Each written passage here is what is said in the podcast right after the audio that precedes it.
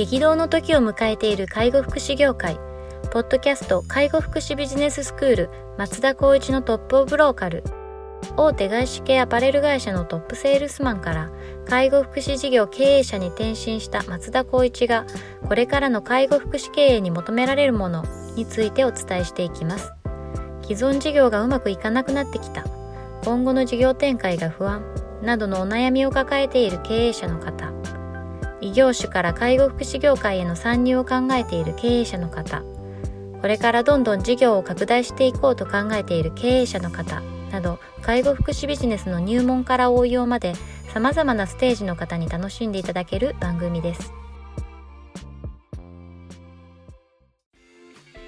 こんにちは。ナビゲーターの松本真二です。ポッドキャスト介護福祉ビジネススクール松田光一のトップオブローカル。トップオブローカルとは介護福祉業において地域に密着し地域に愛されることで地域のナンバーワンになることです松田さん本日よろしくお願いしますよろしくお願いしますはい今日も行きたいと思います。えっ、ー、と、今日はですね、お便りいただいておりますので、取り上げたいと思います。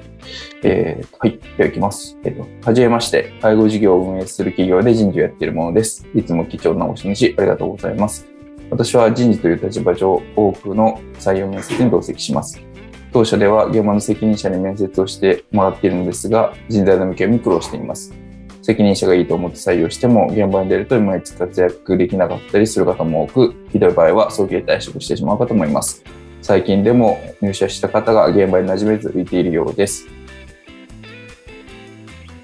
会社にフィットし、貢献してくれる人材を見極めるにはどうしたらいいでしょうかというようなご質問です。難しいですよね、これ。まあ、あるあるな感じはしますよね、これは。そうですよね。まあ、あの、より、まあ、人の人数をかけてその人を見極めるってことが必要だと思うんですけどリソース的にやっぱりこう中小零細のところでいくと、まあ、人事部があるかどうかっていうところもまず一つありますしあと責任者って言ってもやっぱり一番仕事量が多い中で面接に時間を割くっていうところでまあ、割いたとしても時間がどれぐらいかけれるかっていうとなかなか難しい中ででも目の前としては採用しなきゃいけないみたいなところに駆られてしまうのでやっぱりより具体的にかつなんだろう簡素化した質問事項をしっかりとルーティンワークできるような仕組みができればいいんじゃないかなっていうのがまず前提としてはあると思いますね。なのでえっと、採用する上でのどういった人を採用するかの定義をしっかりと言語化してそれを、まあ、この言語化した内容でそれにマッチするかどうかっていうところをまずは見極めることが必要かなとは思いますね。うん言語化するっていうところですけれども、なんか具体的に何かありますか、この言語化について。そうですね。例えばなんですけど、まあ、具体的にいくと、まあ、最初から言ったら男性、女性なのかとか、あとは、まあ、今はまあジェンダーレスなんで、そういった性別の分別はないかもしれないですが、あとは年齢だったりとか、あとはスキル、経験のところとか、まあ、この辺が多分オーソドックスな部分かなと思いますと。で、あとはやっぱりその正社員かパートなのか、パートだったらどういった時間帯が必要なのかどうか、そういったところをちゃんと列挙した上で、その、まあ、面接をする前の段階で分別できれば、逆に言うと時間をかけずに、まあ、一次面接するかしないかの判断ができるかなと思うので、そういったところを、ただ応募来た。で、面接してみた。全然マッチできない。だからまたも面接を繰り返すみたいな、こういった部分はちょっと時間としてはもったいないので、そういったところがまず必要かなというところですね。うん、まあ、面接を事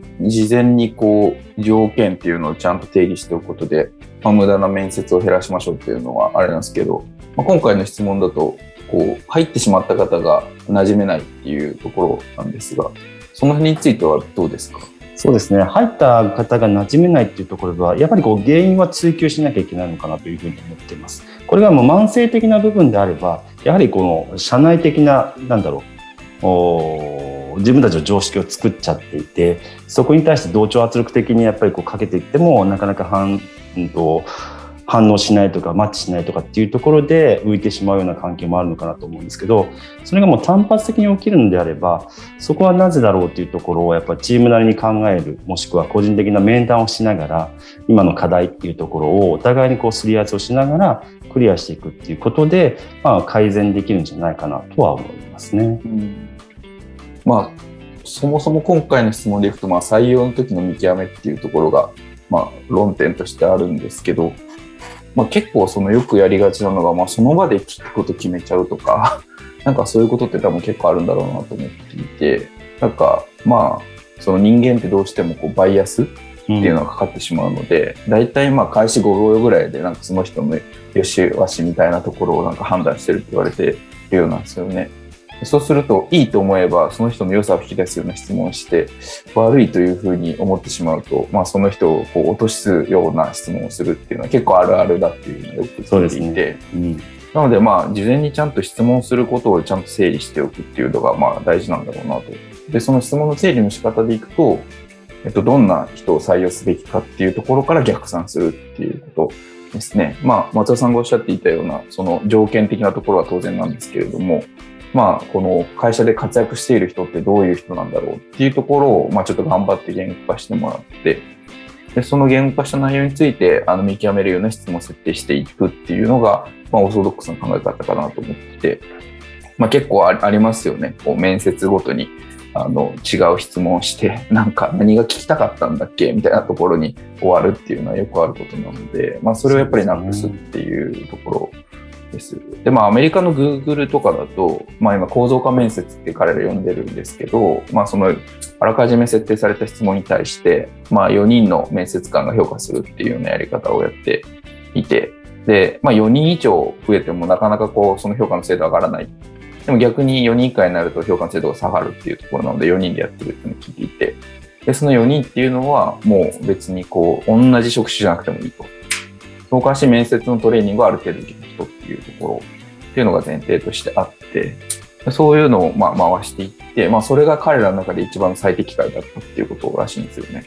だからもうこの介護福祉とかでも結構そういうの取り入れた方がいいんだろうなと思ってはいるんですけど、まあ、一番大難しいのはやっぱり質問を考えるとか、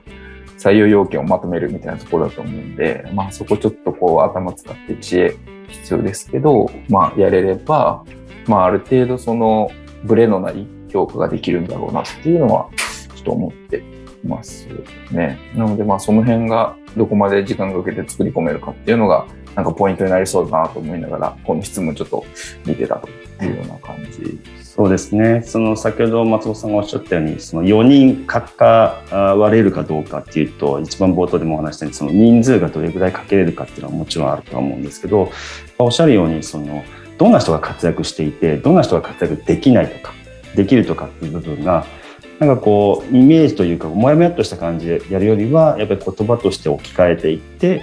でそれの方がまあフィットするかしないかっていうのを事前にこう質問事項に出していけば、まあ、よりその可能性としてフィットしやすい環境が作れるっていうところはやっぱあるのかなと思いますよね。ですねあともう一個質問のポイントとして重要なのがその過去のこの経験を聞くってことですね。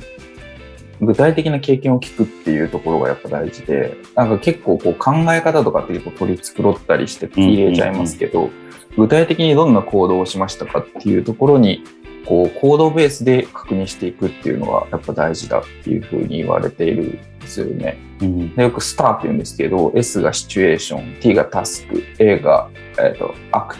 ティビティ、で、R がレザルトっていう。で、まあ、状況とその時の課題と、課題に対してどういうソリューションというか活動したかっていうのと、その結果どうなったかっていう、この4つを聞くと、だいぶその人のこの成果の再現性みたいなのが見えてくるって言われてるので、僕も面接の時そういう聞き方するようにしてるんですよね。で、まあ結構曖昧に答えれない人ってそんなに実はやっぱりこう成果出してなかったりとか、うんうん、まあその再現性が低かったりとかっていうことがあると思うんで、